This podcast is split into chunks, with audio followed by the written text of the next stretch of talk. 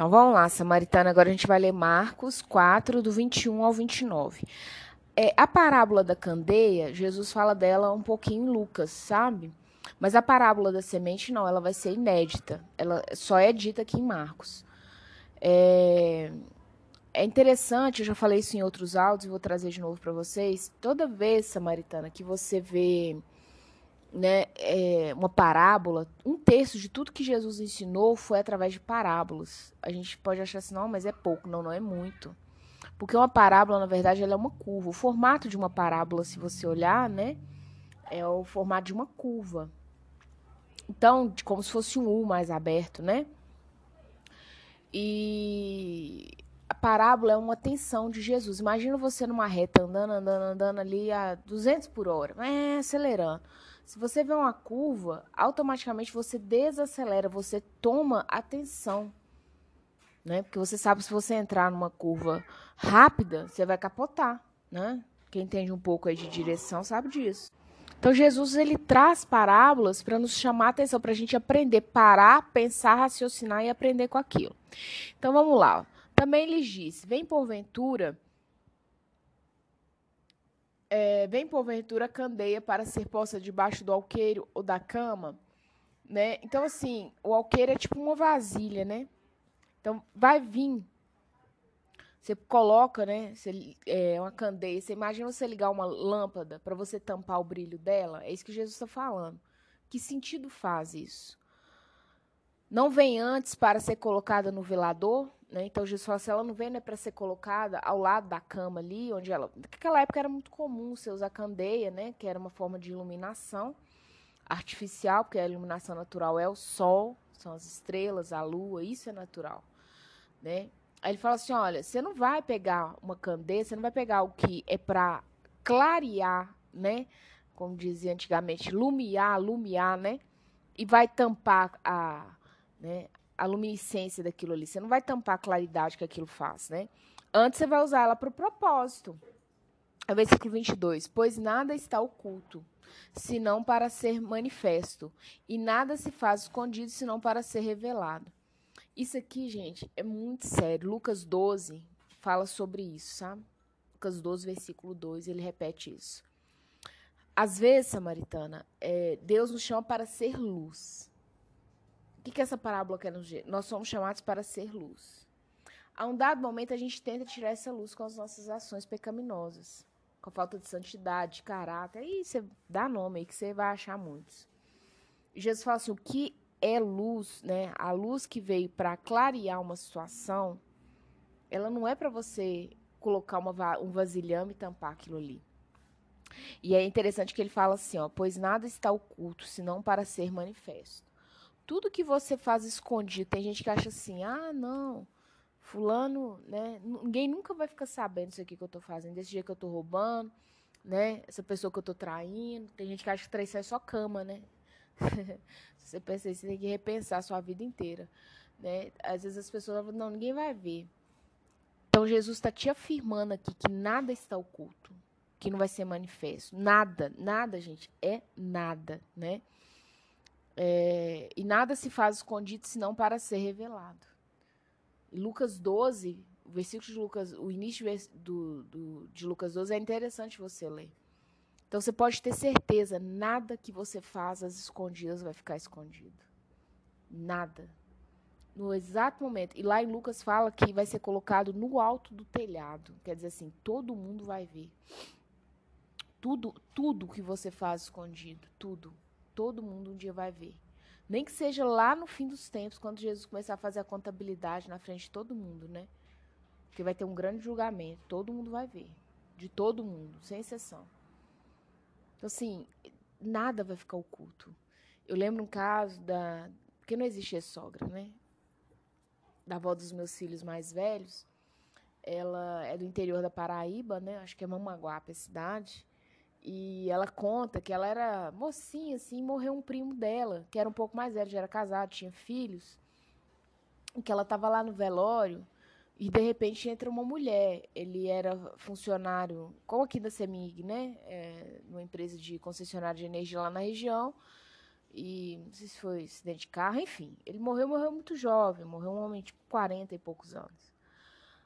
E que tá lá no velório, de repente, ele sendo velado, a esposa, né, com os filhos, e chega uma mulher com, será três ou quatro criancinhas, e os menininhos assim, a cara do homem, a cara dos irmãos, filho da outra mulher também, da esposa original. Aí a esposa parou, o velório deu aquela suspendida, né? A mulher falou, que palhaçada é essa, né? Ela falou assim, não, eu sou amante dele, esse aqui, os nossos filhos e tal. A mulher falou, como é que é? Ela falou assim, não, mas meu marido nunca dormiu fora de casa, nem trabalhava viajando, não tem condições. Ela falou, tem horário de almoço todo dia passar comigo. Há tantos anos e comigo com os meninos, horário de almoço todo dia né? Porque parecia que ele trabalhava de segunda a segunda, né? Só tinha uma folga por semana. Ele passava conosco. Então, assim, no velório, gente, as mulheres moravam né, na, pró na própria cidade, uma nem sabia. Né, a esposa mesmo sabia da existência dessa amante com os filhos. Então, olha que situação catastrófica, né? Era uma situação que era um tempo de luto, já se tornou um tempo de raiva, e aí diz que foi aquele barraco básico dentro do velório, né? A, esposa mesmo já não quis nem ficar. Então esse homem achou assim, não, o que eu estou fazendo nunca vai ser descoberto, né? Ele teve sorte, entre aspas, foi descoberto com ele morto, porque senão ele ia morrer, morrer em vida, né? Mas uma hora ia, isso ia sair, os outros filhos iam andar pela cidade, pareciam muitos irmãos, né? Minha, minha sogra até falava que não tinha como negar que não era filho dele, porque parecia muito. Era muito parecido, né? Os meninos. E o cara fazia na hora do almoço. E achou que isso ia ficar escondido. Muito triste. Então, versículo 23. Se alguém tem ouvido para ouvir, ouça. Você está ouvindo o que eu estou te falando? Eu estou te perguntando, samaritana. Ouça o que Cristo quer te falar. Então lhes disse: Atentai no que ouvis. Com a medida com que tiverdes medido, vos medirão também. E ainda se vos acrescentará. Então, olha só, Jesus vem falando da parábola da candeia. Você usa uma luz, é para aquele intuito certo. Se você tem uma iluminação para iluminar um galpão, ela é para aquilo. A sua vida é para iluminar outras vidas, outros lugares.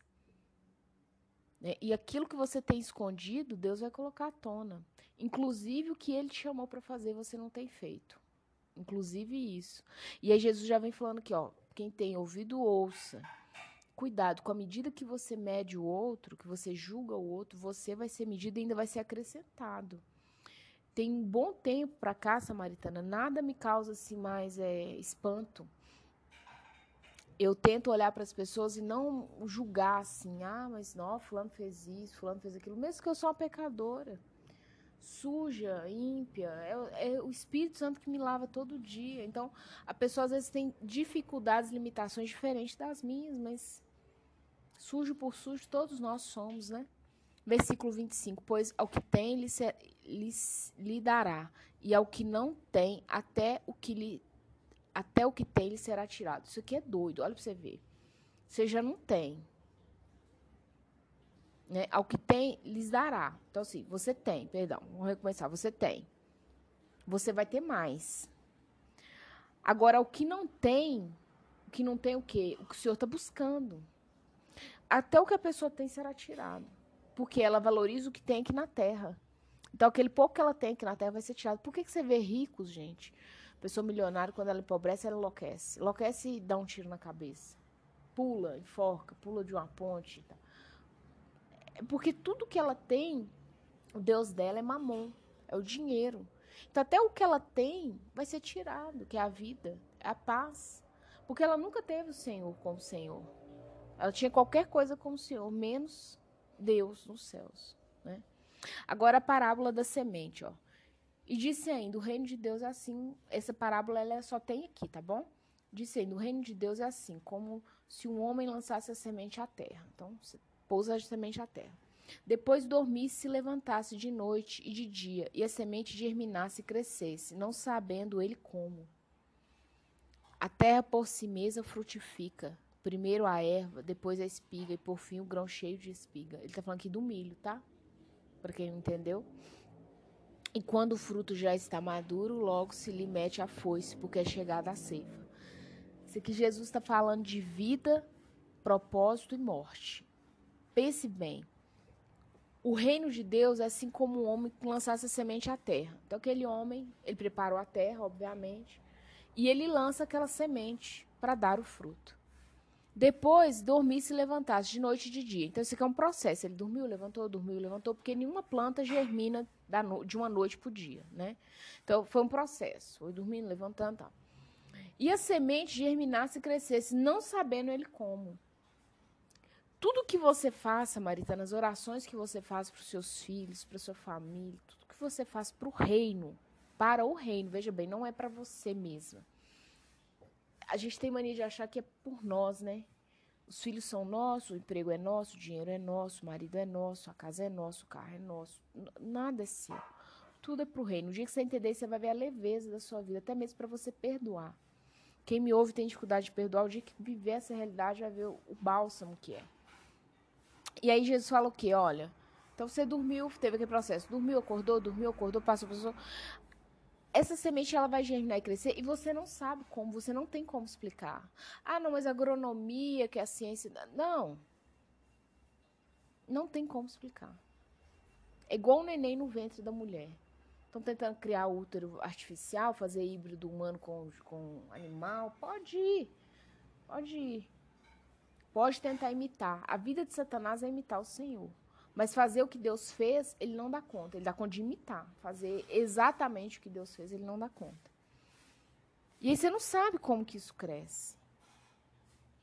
Esses dias aconteceu algo fantástico comigo. Eu tive um sonho com a vizinha minha que é cracuda, assim, há mais de 20 anos. O crack é a vida dela. E eu tive um sonho com essa mulher restaurada. É um sonho longo, não vou contar aqui.